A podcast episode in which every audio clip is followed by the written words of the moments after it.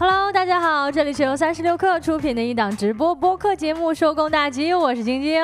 大家好，我是帮主啊，今天是星期几了？今天是星期啊，二，才星期二啊？一月十六号的星期二，在节目一开始呢，想问大家一个小小的，哎，这不算侵犯个人隐私吧？这算是一个爱好相关的问题，想问一下大家有没有打麻将的习惯呢？哎呦，我反正是所有牌类啊，我都不打啊，为什么？嗯，可能算不过来数吧，甚至今年我是第一次打扑克牌，打了那个什么掼蛋啊。哦，掼蛋怎么样？啊，确实是算不过来啊，最简单的我也算不过来，而且还是两副牌，所以更算不过来了。对我手还小。抓不住牌还嗯，我感觉好像南方的朋友可能更多的会喜欢玩一些像麻将类的啊、棋牌类的这种益智类的小游戏哈。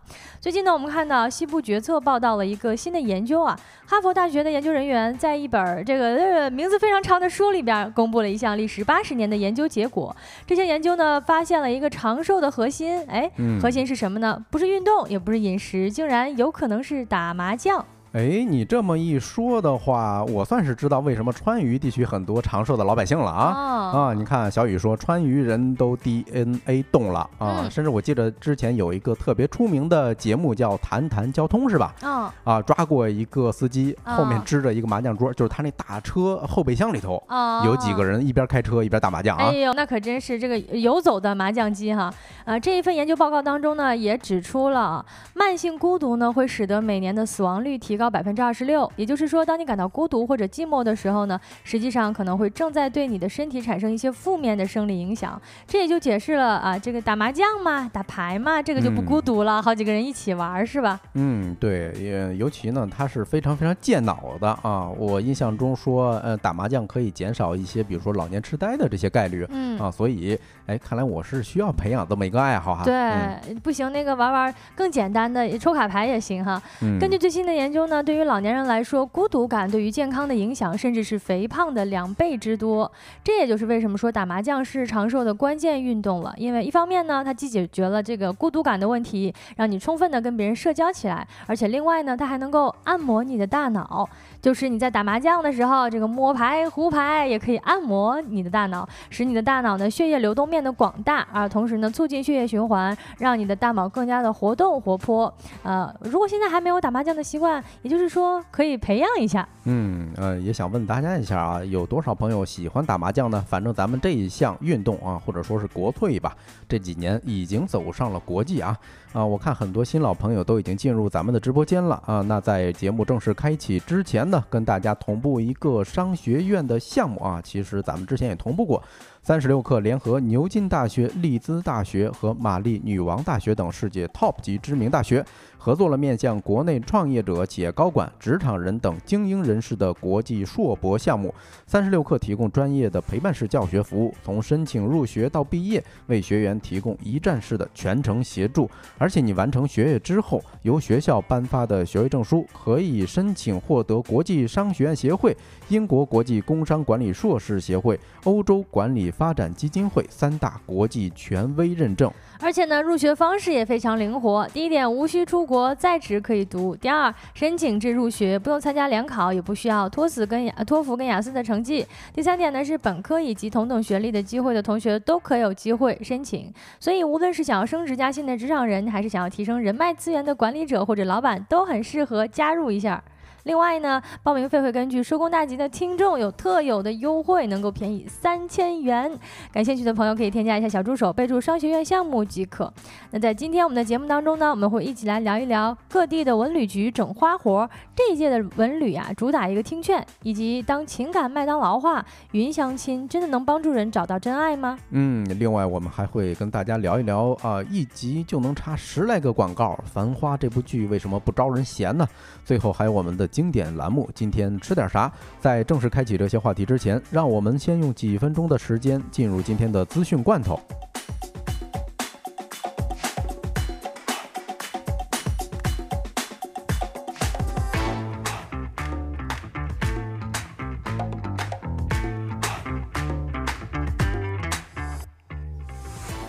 Hello，欢迎回来啊！那咱看第一条资讯罐头啊，上海电影公布首个互动影游项目《谍影成双》，十五号由互影科技、阅文集团、上影源和上影制作联合出品的双人互动影游。谍影成双正式公布。啊，及一个创新型的双人联机的叙事作品，这是上影集团旗下的大 IP 开发主体上影园在互动影游领域做出的首次尝试。上影集团旗下的上影制作为电视剧《繁花》的联合出品方啊，也参与其中，致力于海派精品的打造。据了解，上海电影也在积极筹备春节期间更多海派 IP 的创新开发计划。哎呦，互动影游不知道是一个什么玩法，也非常期待呢啊！来。看一下今天资讯罐头的第二条消息，乐华股价暴跌近百分之八十，收入高度依赖于头部艺人的管理。根据第一财经一月十六号，港股乐华娱乐早盘持续走低，截至发稿呢，该股跌近百分之八十，报一点一五港元，股价创上市以来的新低，近三个交易日累计跌逾百分之八十二。在公司的招股书上显示，近几年王一博所贡献的收入在二零一九年仅占百分之十六点八，而在二零二二年的前三季度，王一博贡献的收入占到了同期总收入的百分之五十九。嗯，可以说啊，这就是一个典型的啊，过于依赖。嗯，同一个单一 IP 而造成的这么一个影响，当然我们不确定到底是不是因为他旗下的王一博哈，啊，后续的消息呢，我们会一直关注啊。没错，一博概念股，嗯，可以这么说吧。啊，对，那看第三条消息是关于蜜雪冰城的啊。近日有自媒体称，蜜雪冰城暂停了瓶装饮料业务。一月十五号。蜜雪冰城负责瓶装业务的相关工作人员确认啊，目前产品调整，蜜雪冰城的瓶装饮料项目暂停代理。针对暂停瓶装水业务的原因啊，此前蜜雪冰城总部的相关负责人表示，蜜雪冰城正在申请香港上市，不便不方便接受采访。嗯，来看一下今天资讯罐头最后一条消息。微软拓展 Office AI Copilot 至消费者和小型公司。微软呢最近在一份声明当中表示，该公司以每个月二十美元的价格出售 Copilot 的消费者版本，提供对 OpenAI 最新的 ChatGPT 技术和图像创建功能的访问权限。拥有 Office 云订阅的消费者能够使用 Copilot 帮助回答问题、总结数据，以及在 Word、Outlook、Excel 和 PowerPoint。中创建内容。此外呢，该公司一直在向大型企业销售类似的产品，每个用户每月收费三十美元。现在将取消企业服务的最低三百个订阅的要求。以上资料整理自财联社、第一财经、南方都市报、智通财经。稍后回来进入我们的说来话不长。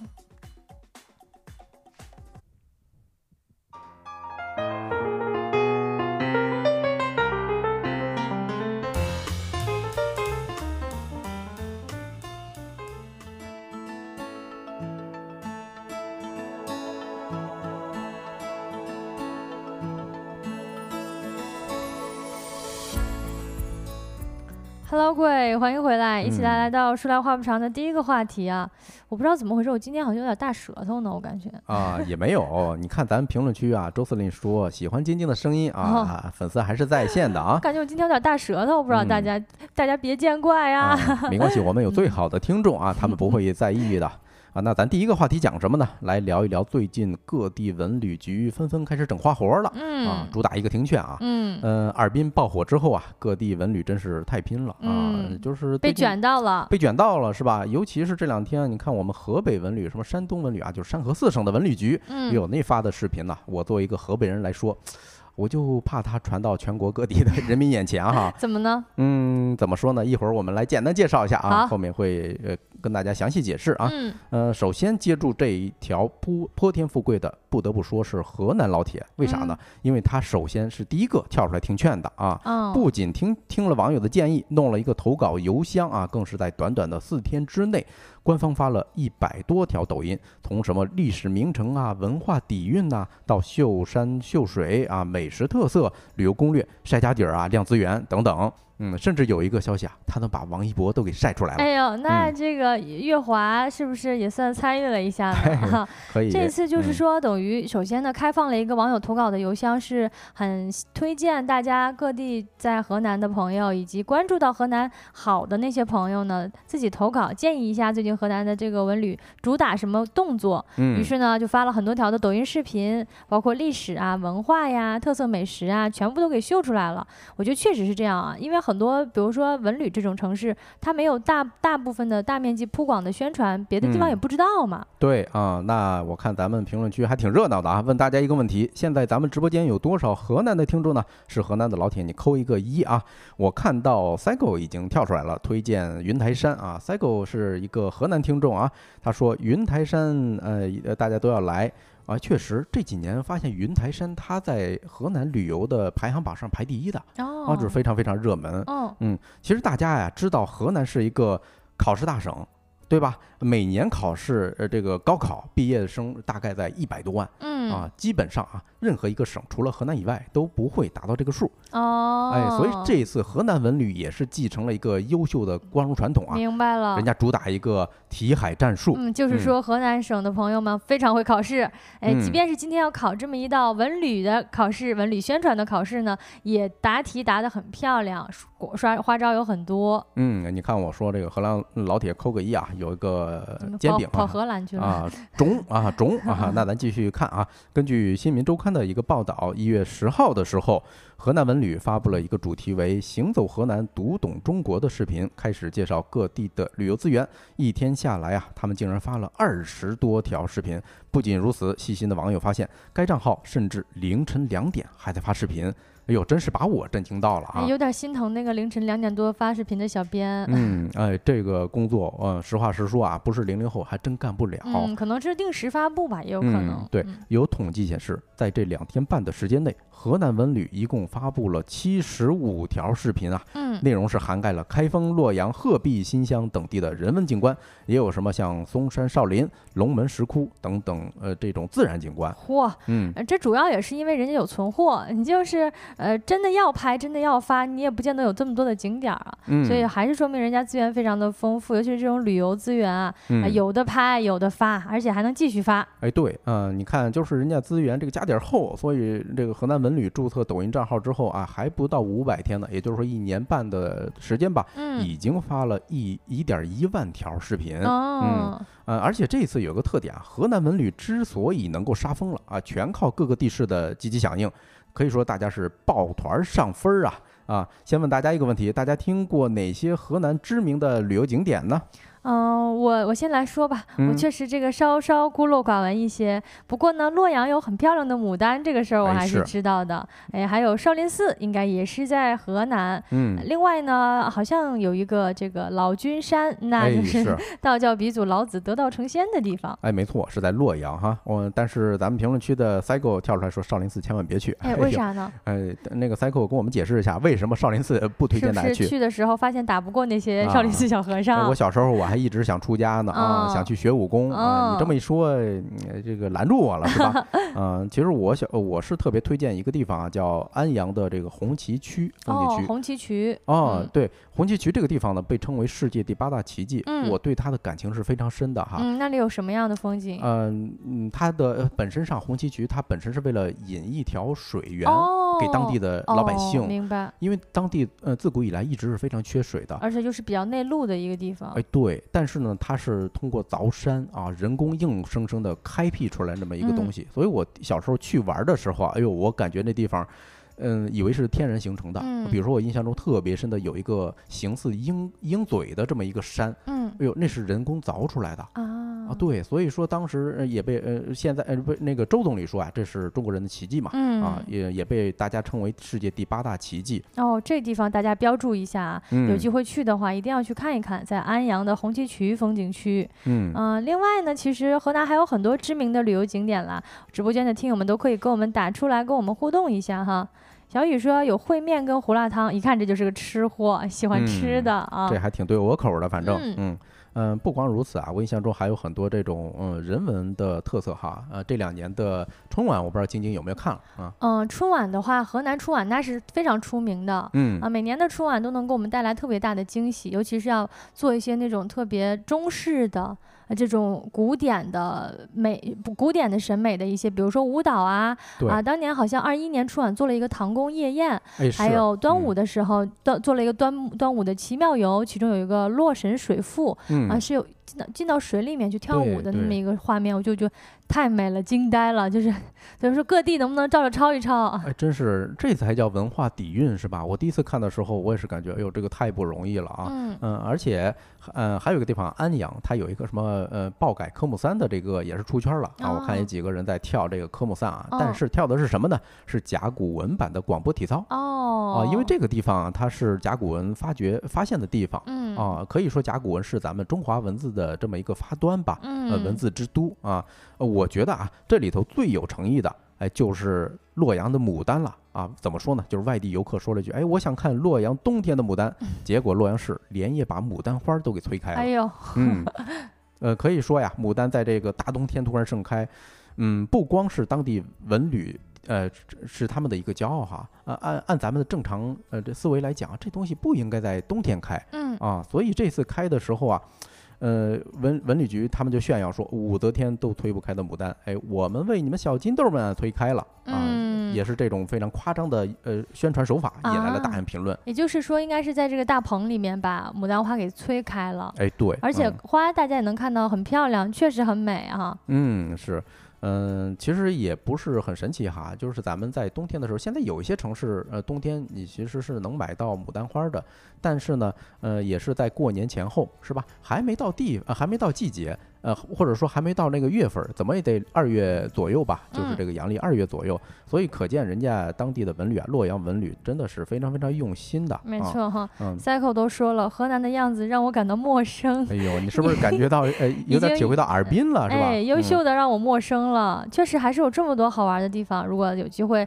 有空的话，也可以在自己的家乡多转一转，多玩一嗯玩。呃，时隔几年再回去呢，真的会发现变了不少。哎，是啊，你看咱们评论区的东亚流行事务所说啊，牡丹管我叫东西，是不是我刚才怼瓢了是吧？哎，我得道个歉啊。而且你还你还说荷兰来着，哦你刚才确实也说荷兰了。咱俩今天这舌头都有点 大、啊。对对对，一个大舌头，一嗯个说错字儿。对啊，呃，我觉得武嗯武则天跟这个牡丹的故事可以简单跟大家再提一下我相信很多朋友都听过，就是为什么说牡丹被称为国花呀，是因为嗯它很有气节，啊啊，，也是当年有这么一个传说，哎，武则天喝醉酒之后。在冬天啊，他说吐了他，哎呦，你这个 让我没法接。他怎么嗯了？就是第二天，呃，他当天晚上说，如果第二天啊百花齐放，岂不嗯是会更好？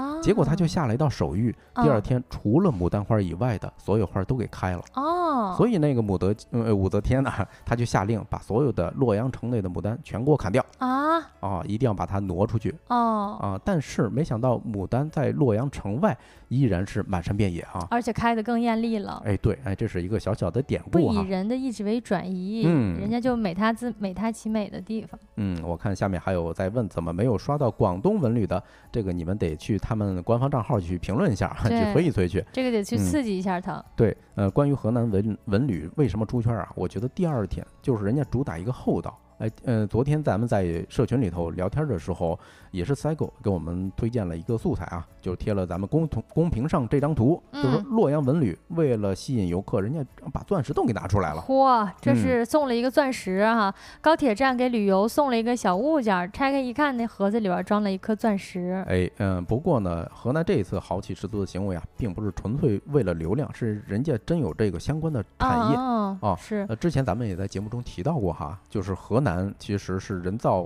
嗯、呃钻石的这么一个基地嗯啊，可以说这个产能占了全球的百分之五十以上嗯啊，而且我们之前也开玩开玩笑啊，说河南老铁真正的把世界的钻石价格给打下来了。嗯，因为河南这个地方的人工钻石、人造的钻石、嗯，锆石啊，其实就是因为价格真的很便宜，然后拿出去看呢，跟普通的就是说其他市面上卖的那种天然所谓的天然钻石，其实差别是不大的。哎，，对啊，说到底都是碳嘛，是吧？啊，嗯这东西也本身价格也不贵。嗯、不过河南的这一举措呀，不仅宣传了当地的文化特色，还推介了家乡的这么一个优势产哎，业。是您来嗯到这儿旅游呢，呃，送您这礼物，让您知道我们这儿其实产这个，而且产的非常的好。有嗯机会的话，如果要买一颗钻戒，不如就来河南逛一逛，就会发现那性价比也刚刚的。哎，对啊，不过像 Ruby 说的啊，大这大手笔，这谁不迷糊是吧？啊，确实也是很豪气、很厚道啊。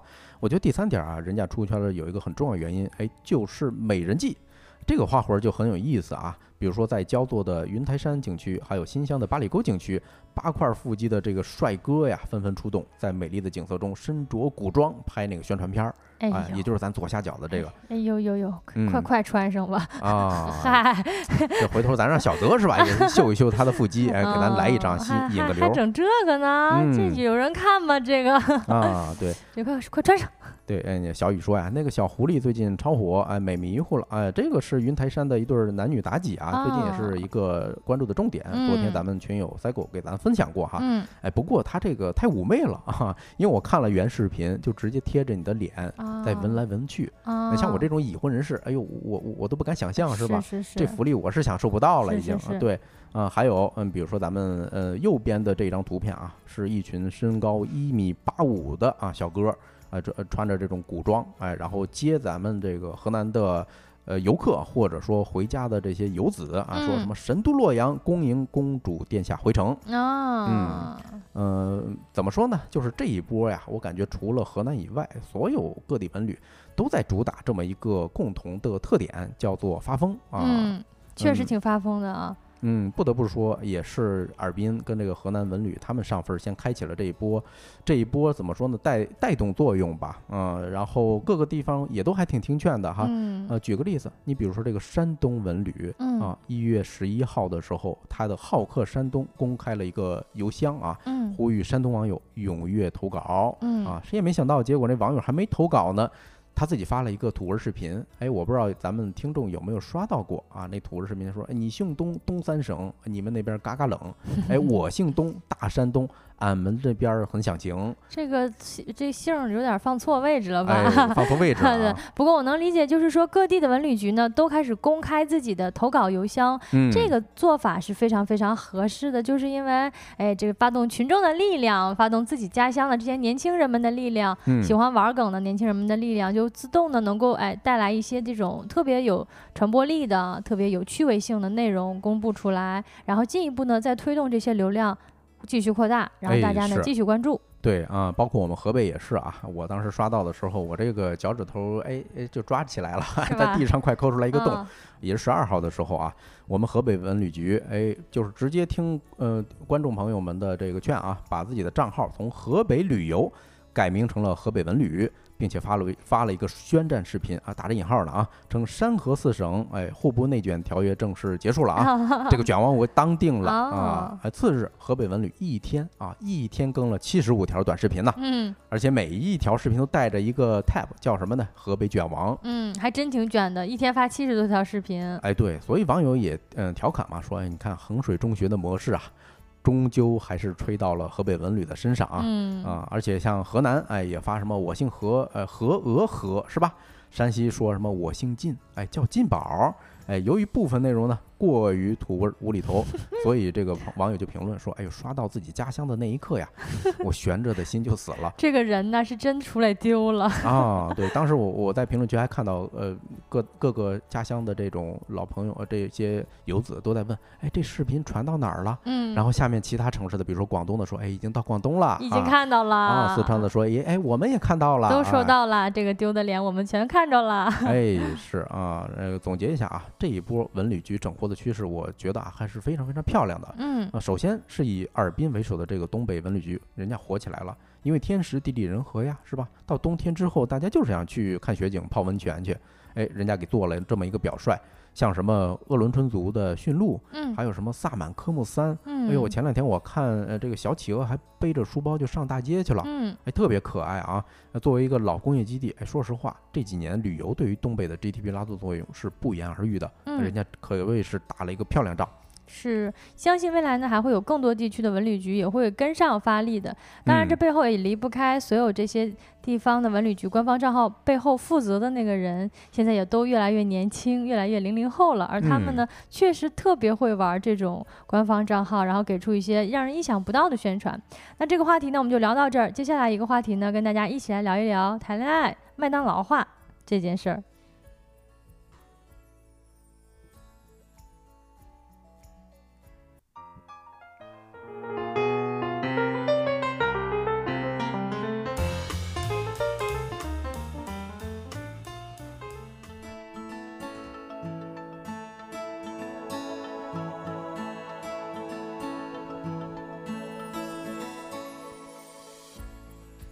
Hello，各位，欢迎回来。说来话不长，第二个话题跟大家一起来聊一聊谈恋爱呀。嗯，在互联网的大潮之中呢，确实各种各样的技术啊，这个创新呀，然后大家用的应用软件呀，已经渗透到我们生活的方方面面了。它推动了人们的生活方式逐渐走向了数字化，而婚恋社交呢，也产生了新的存在形式，比如说线上交友、线上相亲啊。年轻的一代人呢，从婚恋交友开始，从线下转上线上啊，包括加加一些群呀，加入一些新的相亲类的社交方式啊，以及在虚拟空间当中构筑情感关系或者寻觅爱情。嗯，不知道大家有没有参加过线上相亲，或者听说过呢？有哪些途径在做着这些相亲项的项目呢？嗯，你看咱们听友刘同说啊，有个好朋友相亲总去肯德基，去肯德基也不错啊，是至少那个那个地方显得不尴尬，就是多少人往那一坐，是吧？即使身边有别人在听着，你觉得也很正常。啊，嗯，其实我相亲次数非常多啊，嗯，就是一度被我认为是我来北京前几年就是非常没意思的时候啊，一个调节生，一个消遣哦，还挺逗的，但是也一般是线下哦，线下的时候一般都是去餐厅是吧？啊，那必然的，像我这种吃货嘛，咱也没有什么拿出手的东西，那我就推展现我的，哎，就是我孔雀开屏，哎，我就展现一下，你看我收藏这么多好吃的啊，顺便探个店一起哈，嗯，线上的相亲呢，其实有哪些途径？我们回溯到之前一段时间。呢，可能像什么世纪佳缘、真爱网、聊天室啊、QQ 啊等等的，当然这些可能有点古早了。现在呢，相对更多的是可能像是什么一些专门的社交类软件，比如说什么 Soul 啊，甚至其他的那些短视频平台，哎，大家也在用它们做交友嘛。其实哦，好像你说什么 Soul，还有什么积木是吧？这些东西都是主打一个年轻人的这么一个兴趣分类啊，兴趣社区之类的。嗯，包括你是像短视频呢，好多我也看到好多的，就是比如说某音啊、某手啊，或或者是什么小某书啊，其实大家都可以在这个后台找到自己喜欢的人，给他发私信嘛。哦，哎，都可以聊天了，大家一。起评论，一起聊天，看看视频什么的，其实也是一种云交友的方式了。嗯，其实现在有一个商业模式啊，我在抖音上经常给我推荐啊，就是看到一个大姐，比如说她站出来说：“哎呦，这个北京的，她就点评女性，说是比如说大龄女性三十八了，带着个孩子，然后她说我找一个年薪五十万啊，然后单身有房的这个男子有错吗？他是挑起一些这种争议，争议，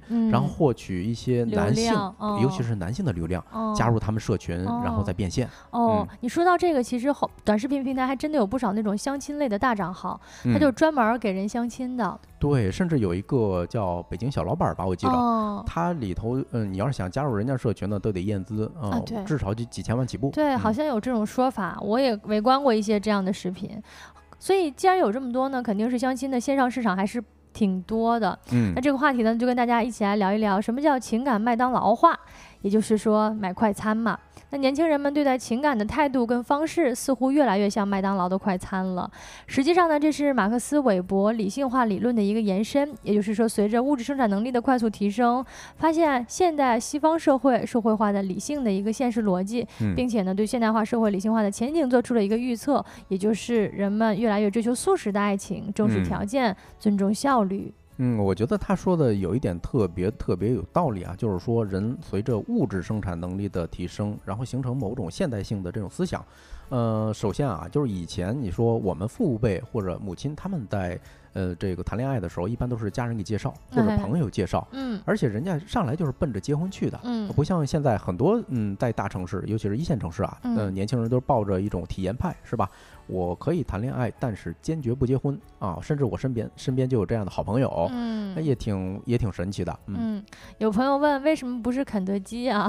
为什么不是肯德基呢？这个我怀疑可能是马克思韦伯他喜欢吃麦当劳吧，嗯，就聊一下这个说情感快餐化，它具体的表现呢，首先是。追求速食的爱情，什么叫追求速食的爱情呢？就是希望能够很快速的找到一个合适的伴侣，比如说通过线上啊，你有一些公开的呃这个筛选标准啊，什么年龄，在哪个城市生活，薪资是多少？那其实呢，就是能够加速你更快的哎找到一个合适的满足你需求的伴侣和伙伴嘛。嗯啊，那第二点呢，就是重视条件，把条件呢作为择偶的一个很重要的标准，也是我们刚才提到的那些了，就是你需要通过这个筛选，嗯，这个条件还是挺重要的。似乎好像就是一方面是着急。嗯另一方面就是我把条件罗列清楚，然后呢注重效率，好像就能够用最短的时间找到一个某种程度上最合适的伴侣了。这可能就是嗯情感麦当劳化的一个介绍跟分嗯析。对，其实您想吧，咱们父辈他们在相亲的时候迈入婚恋市场的时候，其实也是做这么着，对吧？嗯上来也是啊，好像没听说呃家长他们呃跟谈了多少恋爱，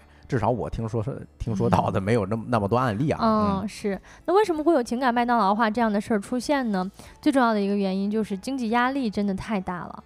年轻人们们都面对着巨大的经济压力，就会导致他们对爱情更加谨慎。嗯，在谈恋爱的时候呢，可能更加关注跟注重能够找到共同承担经济压力的伙伴跟伴侣。嗯，所以咱们说现在年轻人啊，说重视一些物质条件也不是错，其实从头到尾都不应该说是一种错，对吧？这只是个人选择，只不过咱们有时候在评评价这件事儿的时候，总会夹杂一些哎主观的这种印象哈。是，嗯啊，我觉得还有一点啊，就是日常工作节奏特别快，你都没有时间去安安静静慢下来去经营这么一段感情。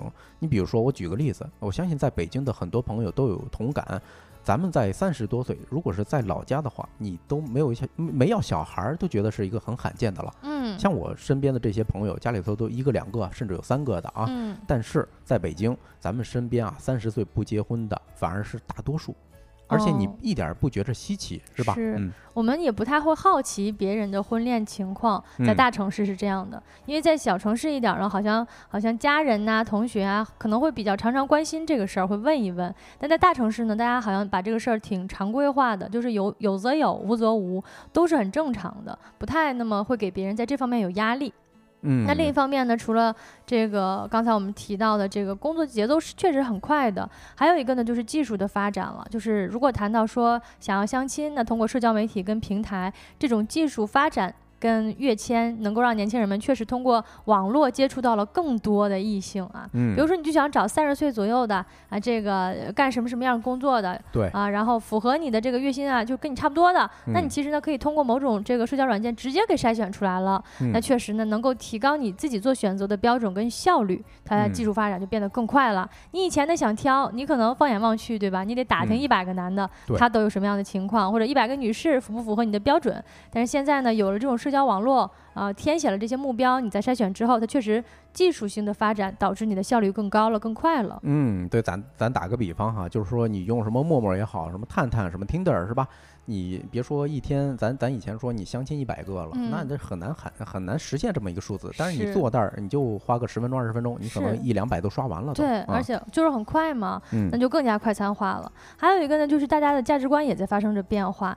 年轻人们呢，如今更加的追求自我，尤其是注重自己的个人感受，也因此呢，在情感方面变得更加的理性跟独立。他不嗯会因为说，哎，我家乡的这个同学孩子都一个两个三个了，对我也得生啊，或者说我身边的朋友都结婚了，我也得嗯结，好像不太会这样了。嗯，甚至我听过很多的播客，或者说看过看到过一些文学作品，就是现在有很多呃各种各样的这种情感的关系模式，嗯，比如说啊哈什么开放式的啊这些东西，呃，以前你在小城市你是不敢想象这种事儿，但是现在这种现象是越来越多的发生在咱们身边啊。是，那面对这样的快餐化的情感的状况呢，我们也可以分析一下它背后的优点和缺点。首先，优点肯定就是能够让大家更快速的找到合适的伴侣了，肯定是节省了不少的时间跟精力，也可以降低感情失败的风险。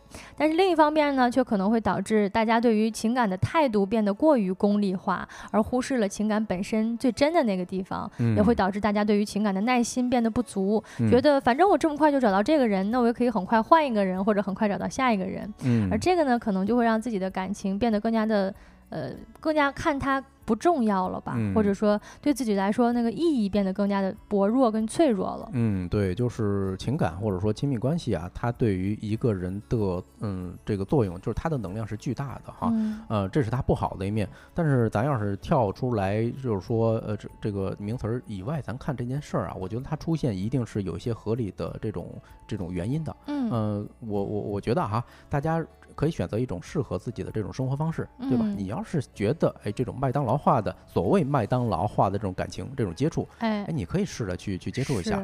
当然，你要是呃还是觉得呃我就想要那种什么小桥流水，是吧？以嗯前的想象中的那种关系，嗯，你也可以去选择去嗯、去慢慢寻找。是，哎，我觉得都还行哈。对嗯，最主要的是你想麦当劳，就最好两个人都爱吃麦当劳。嗯，你别一个人想要麦当劳，另一个人想要吃，什么新荣记之类哎的，，是吧？对，嗯这样的话两个人就不匹配了，可能嗯会产生不好的问题。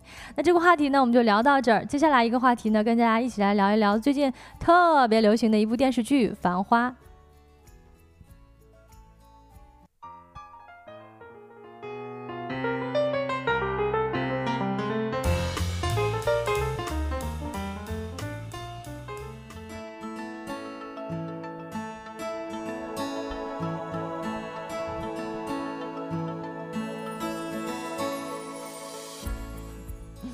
Hello，各位，欢迎回来！感谢直播间朋友们的喜爱。我确实今天嗯大舌头，我自己己都有点儿觉得难受，我有点说话。嗯，所以更显着咱们的听众是最好的听众？真的啊真的感谢大家对我们的支持哈。嗯，那咱这个话题来聊一聊最近特别火的这部电视剧《繁花》啊，反正也大结局了啊。之前一直哦，已经大结局了哎吗已？经结束了、哦啊，我有账号可以借给你看。好嘞，对，之前反正我是一直想找个角度聊聊这部剧啊，啊，嗯，不过哎，正正正好这这两天啊，关于它这个广告的营销啊上了热搜，所以今天咱们就来聊一聊，就是《繁花》的广告为什么不招人嫌？嗯，这跟我自己的体感是一样的啊，就是我也能看出来它哪些是广告，但是你就不觉得反感哈？嗯，你觉嗯得它放的很妙哈？哎，对啊、我问大家一个问题吧：看完《繁花》这部剧的举个手，或者说看过《繁花》这部剧的举个手，你愿意给这部剧打几分呢？嗯，呃，看过《繁花》这部剧的朋友们在直播间扣一个一啊，我来扣一个没看过，哎，没看过。我还没看呢。不过我看嗯到确实身边的不少朋友都在讨论这部剧。嗯嗯嗯，我我我我这么说吧，我我打个八分儿吧，我已经看完了啊，嗯，不错，但是很多时候我都出戏了。你比如说主主角出现的镜头一定是要有一个 pose 啊，包括他的站姿是吧？尤其是辛芷蕾啊饰演的这个李李，她每一次她的镜头都是一个侧面，比如说哦就像咱们公屏上这个，这个还是仰侧，就是他还哎是从底下拍的。我都怀疑啊，整整部剧中李李就没有一个正儿八经的正面照 啊。就故意这么拍的是吗？啊，对啊，这是典型的王家卫的风格啊，他觉得这样拍并更漂亮，或者是更想体体验体现他想要体现的东西。对啊，虽然有人呢打差评，认为《繁花》向 AI 学习了王家卫拍出来的这种电视剧啊，就是先让 AI 学习你的技能，对吧？嗯，甚至是王家卫版的《小时代》哎呀啊妈呀，对，也有网友认为《繁花》是对电视剧的降维打击，资嗯本就应该流向这样的好作品。嗯咱且不说啊，它的这个评价两极分化这个现象，嗯无论如何，嗯，这部剧它在资本方面一定是获得了成功的。嗯，一嗯定是的。就就单凭这个今年年度嗯呃，二零二四刚刚开年，对于它的讨论量以及影响力来说，《繁花》肯定是当一不二的对，你看小雨也说啊，就是每次感觉都是一个侧写啊，应该指的是李李这个角色。啊。甚至我印象特别特别嗯、这个深刻的一个呃场景哈，就是他跟胡歌握手的时候，嗯俩人本身他在右边哈，嗯他绕了一圈儿又站到了左边，嗯伸着手，哎，我觉得就就感觉很出戏，有点尬。啊好收啊，那咱就是接着聊，哎，大家猜一猜吧，大家猜一猜，这部剧一共有多少个品牌？哎，一共投了多少广告？这个剧里面有品牌，我是能理解的，但是嗯它里面是剧情里面植入了很多的广告吗？嗯呃，那咱就直接揭晓答案吧。这个啊，因为数据局的确非常夸张啊，远超我的想象。呃，根据犀牛娱乐的报道啊，就是《繁花》它的广告到底有多凶猛呢？从第一集开始啊，就十个广告就上来了，打响头炮。我的天，对啊、大家如果如果感兴趣，还可以回放一下啊，看看第一集到底出现了多少广告。嗯，然后他到了第九集的时候，片尾追加了一个八十八十六秒的美团小剧场。哦，啊，然后再到十六集的时候，飙升到了十一条广告。那就是说这个剧集里面广告真的是史无前例的多了。哎，，没错，你看啊，这个刘凌云说三阳确实，我一直在找这个牌子，我感觉啊，这那个牌子我是听过的，它就是一个呃剧中的一个衣服品牌嗯啊。然后根据豆瓣网友来看月的统计啊，截止到二十八集啊，一共三十八，一共三十集啊，嗯，《繁花》已经是有三十七个品牌露出了，投放了多少个呢？二百五十三个广告，嗯，这个总量是超过去年的广告之王《三体》嗯啊，《三体》是多少个呢？一百六十八个。哦，那这超过了将近一百个广告，哎，增幅是超过百分之九十的啊，嗯不，百分之五十的。嗯啊，而且啊，在临近大结局的这个二十五集往后，基本上每一集你都能看到一些新面孔。嗯，现在它广告，呃，现在电视的广告是这样做的嘛，就是嗯，它有可能它一开始拍完了之后吧，它随着嗯前面的这个声浪越来越大，对它在在没播的这些广告内容当中再加播一些或者加补一些，然后嗯插进去。是，呃，那它这部剧一共涉出呃涉及多少个品牌呢？根据娱乐资本论的报道啊，嗯，在播出期间，包括什么纯真呐、唯品会呀、vivo、美团啊等等啊，新康泰克，你看感冒药都出来了是吧？嗯，哎呦，这个太多了，就在内有四十多个品牌，不同的品牌呢，以冠名啊、创意广告啊、嗯片头、片中的标版啊，以及互动广告等不同的形式与剧集进行了合作嗯啊。其中呢，还有一些广告的品牌是注播出后，呃后进入局局内的，就比如说前面几集已经播了，我插到后边几集来，然后嗯想办法怎么插入进去。对啊，尤其是后面几集的时候非常明显哈。呃，嗯，根据一个青年剧作家啊导演向凯，他在接受中新经纬采访的时候提到，这部剧的广告收入能够达嗯大概是占你总投入的百分之五十啊。然后大家翻了一下，《繁花》大概投入多少呢？投入了五个亿。如果是啊这个说法是对的话，那广告收入可是要超过二点五个亿的呀。嗯你想想，短短三十部剧哈，呃，三十集，嗯，那这就有意思了啊！《繁花》这部剧广告这么多，你说已经创了记录了，为什么大家不反感？哎，晶晶觉得是什么原因呢？如果说它这么受人喜爱的剧，同时广告这么多，呃，不反感的原因可能就是处理的很巧妙吧，就是嗯这个广告在这个场景中，然后跟这个角色的台词之间产生了一种交织，不至不至于是好像突然念了一句广告，嗯而是呢感觉跟剧情贴合的非常的恰当。嗯，对，今天咱们在找选题的时候啊，我还在工位上说啊，就是它植入了一个什么呢？饮水机，呃，不是饮水机了啊，叫热水器的一个品牌叫万家乐嗯啊。当时那个场景是什么呢？就是暗恋玲子的强总啊，给这个叶东京，就是玲子的这个饭店装了一台万家乐热水器，嗯然后服务员就感慨：“哟，这是汪明荃代言的。”哎，的确，就是那个年代啊，当时的代言就是汪明荃嗯啊，也是基本符合了当时的这么一个背景条件啊。嗯，而且末了用心啊。对，那个强总不是霸道总裁嘛，嗯，走的时候来了一句说：“哎有任何事儿都可以找我强总啊，我给你终身质保。哎呦，终身质保这句话，就这个信，就这个念头啊，就会嗯种植在大家的心里了。哎，是，嗯，还有刚才咱们提到的这个什么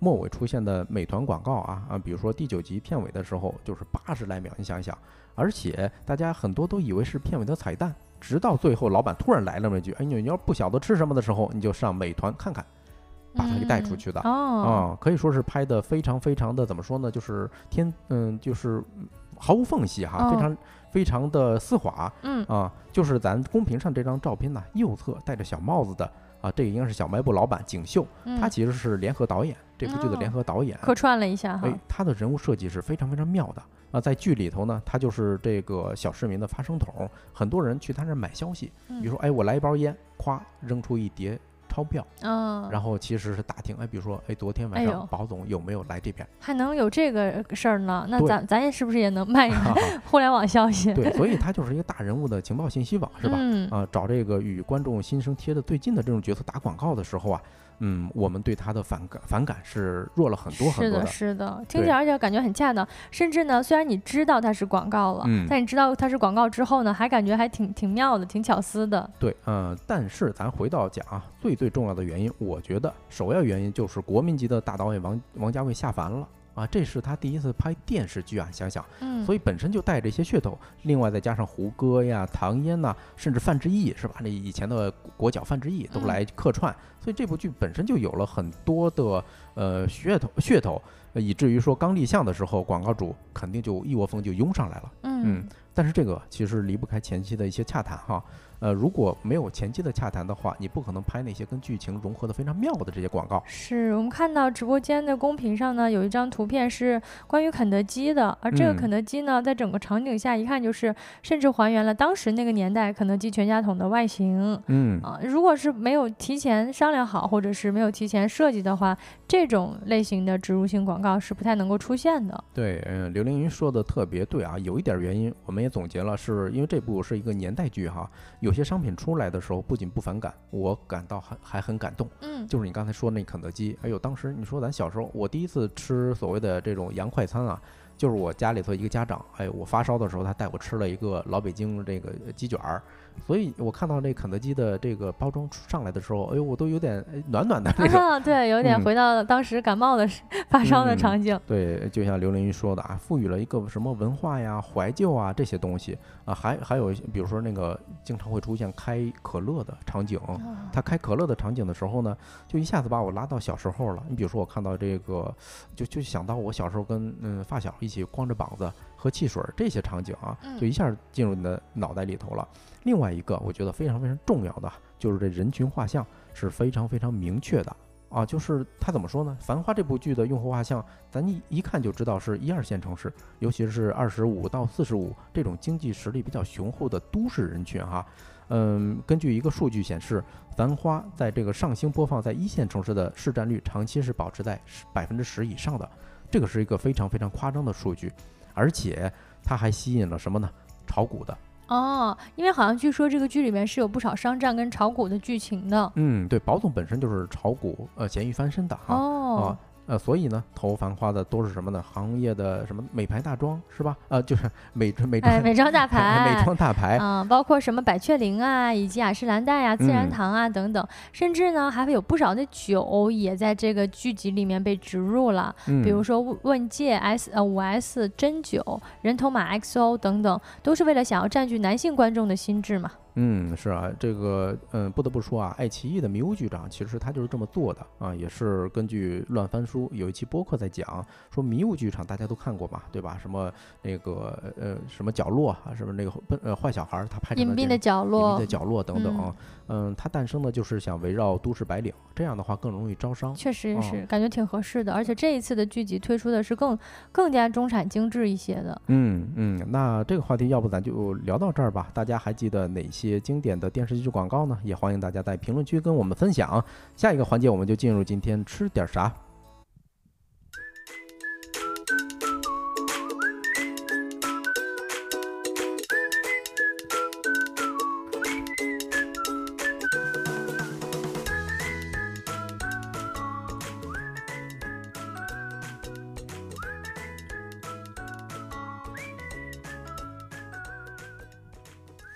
Hello，各位，欢迎回来。说了，哎，说来话不长，下一个环节就是今天吃点啥了？今天您吃了没？哎呀，反正每次到这儿我都说过不止一次了啊，聊到肚子饿啊，亏的是今天上播之前吃了小泽一个这个像饼干儿还是什么东西，嗯，那可跟今天咱要吃这大大餐就没法比了啊。今天呢，咱们推荐一道菜叫臭鳜鱼。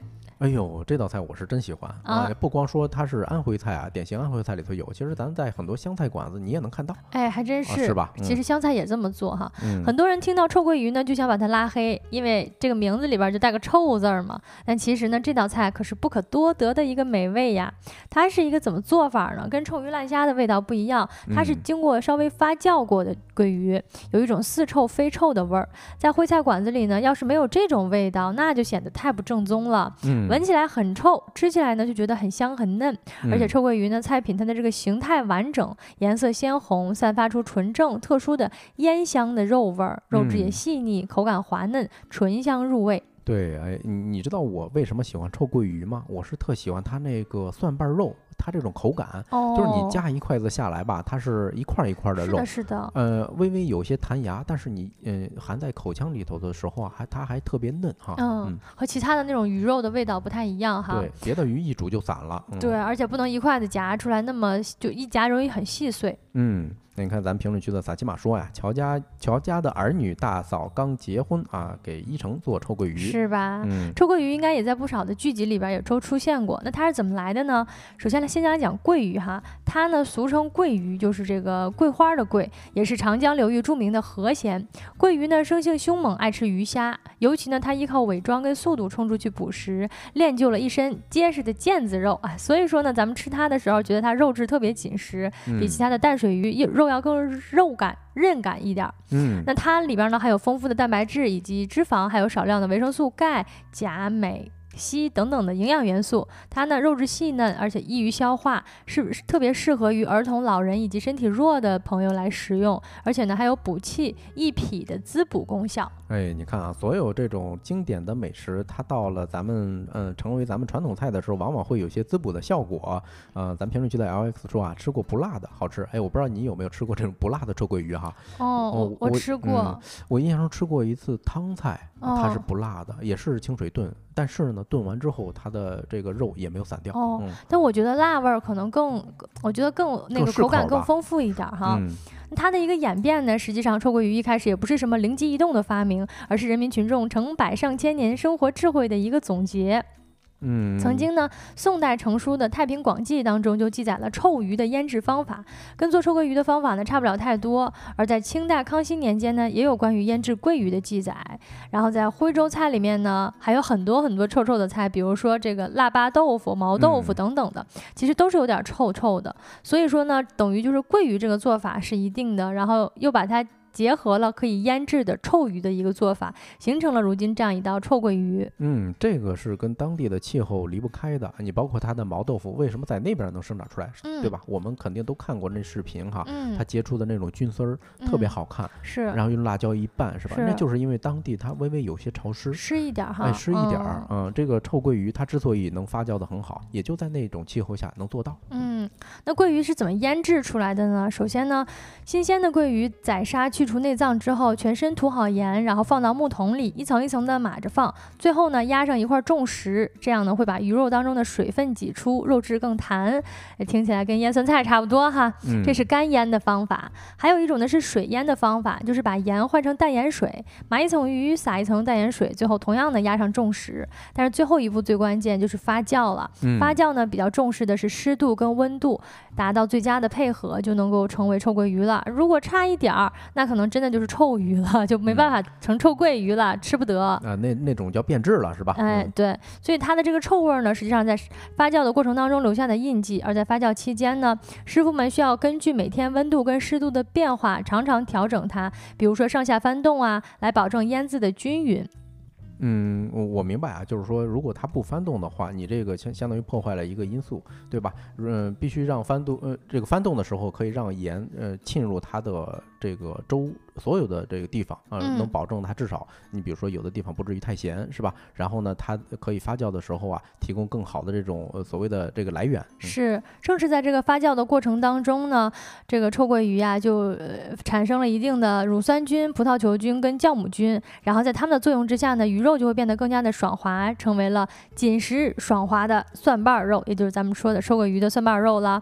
它的这个起源呀，相传是在两百多年以前，有不少这个鱼贩。子在入冬的时候呢，将长江的桂鱼用木桶运到徽州的山区出售。因为时间太长了，然后路程又炎热，所以为了防止鲜鱼变质呢，就开始撒一层淡盐水，然后加一层鱼，并且上下翻动。哎，莫名其妙，哎，巧合的就制作出了这么一道臭鳜鱼的烹饪方法。如今呢，已经成为了一道脍炙门口呃脍炙人口的徽州佳肴。那感兴趣的朋友可以去尝试一下这一道臭鳜鱼到底臭不臭，到底香不香。嗯，那以上就是今天直播的全部内容了。如果大家有话题想要投稿，或者想要了解什么跟关于我们收工大吉的事情啊，都可以通过微信搜索“收工大吉小助手”的拼音首字母，添加我们的小助手，我们会拉你进入我们的听友群。太阳下山了，你什么都没错过。我是晶晶，嗯，我是帮主，期待明天的同一时间跟各位再见面。祝大家收工大吉，拜拜。